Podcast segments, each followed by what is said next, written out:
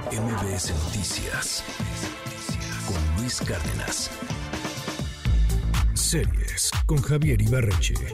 ¿Qué tal? Muy buen día. Em, eh, la recomendación de hoy va a ser un poquito extraña por par de razones. Eh, la primera, yo no suelo recomendar aquí series que dependen de algo más para entenderles, que dependen de otro contexto. Y la segunda razón es porque la serie en cuestión es una serie de Marvel. Y hace par de semanas que yo hablaba de otra serie de superhéroes y me quejaba amargamente de Marvel, pero esta serie que acabo de terminar, de verdad, me cerró la boca por completo. Para quienes son fans de Marvel y para quienes no, de verdad, ampliamente se la recomiendo. Hoy quiero hablarles de la serie de Loki.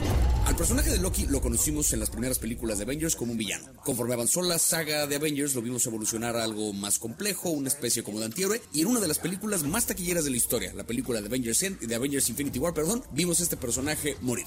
Pero hay una versión alterna de este personaje, digamos, lo que en algún momento de la saga de Marvel, no quiero entrar en detalle porque francamente no importa, pero como que se abren diferentes posibilidades, diferentes líneas del tiempo. Y en una línea del tiempo diferente conocemos a otra versión de Loki, un Loki que sigue siendo un villano, que sigue teniendo ganas de conquistar su tierra natal y volverse un rey, pero que por meterse con la línea del tiempo sagrada es de repente secuestrado por una agencia que se llama la TVA, que es una agencia que se dedica a administrar y a controlar esa sagrada línea del tiempo. Básicamente es una agencia en la que se aseguran de que cualquier cosa que va a romper el flujo natural del tiempo lo, desaparece por completo para que sigamos toda la humanidad y todo el universo una sola línea temporal. ¿Sí? Es territorio de ciencia ficción el que toca esta serie. Y lo que vemos durante dos temporadas es como Loki poco a poco se vuelve parte eh, fundamental de esta agencia. Es decir, lo capturan como un ser que está irrumpiendo la línea temporal, pero eventualmente lo convierten en una pieza fundamental de, de los personajes que mantienen esa línea del tiempo. Y en lo que se refiere a series de ciencia ficción, de verdad, pocas cosas he visto que alcancen el nivel de belleza que alcanza Loki.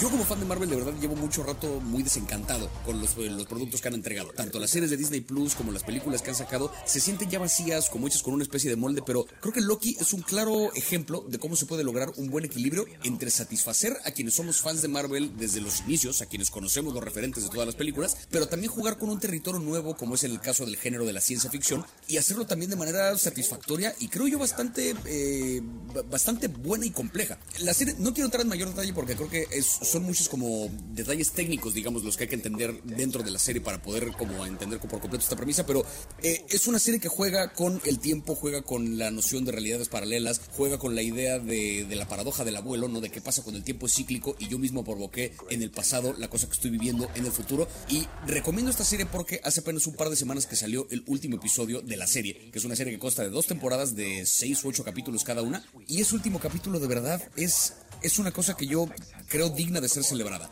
Para mí está entrando en el top 10 de series de lo que ha salido en el año y tiene que ver con la brillante construcción del arco del personaje de Loki y el brillante manejo del género de la ciencia ficción. Hay que ver un par de películas de Marvel para entenderle, sí, pero creo que es tan fácil como buscarse un buen resumen en, redes, en YouTube, en alguna parte, un buen resumen que explique un poquito la trayectoria del personaje, que hable de lo que ha vivido Loki para poder entender la serie y una vez que empiece la serie no hace falta ver ninguna otra cosa. No es una serie que esté construyendo como la premisa de algo que van a sacar en el futuro futuro, de otra película, no tiene escenas postcréditos para que nos emocionemos de que ay, pronto vienen los X-Men, que nada. Es una serie que una vez que entiendes el referente de dónde viene el personaje, funciona por sí sola y creo que funciona fantásticamente. Dos temporadas, la serie ya está completita en Disney Plus. Creo de verdad que si son fans de la ciencia ficción y más aún si son fans de los superhéroes, esto vale mil por ciento la pena. Eh, y bueno, eso fue todo por mi parte. Nos escuchamos la siguiente semana. Les recuerdo que me encuentran en redes como arroba Ibarrecha Javier. Ahí está mi especial de comedia en mi canal de YouTube y nos vemos la próxima semana. MBS Noticias Cárdenas.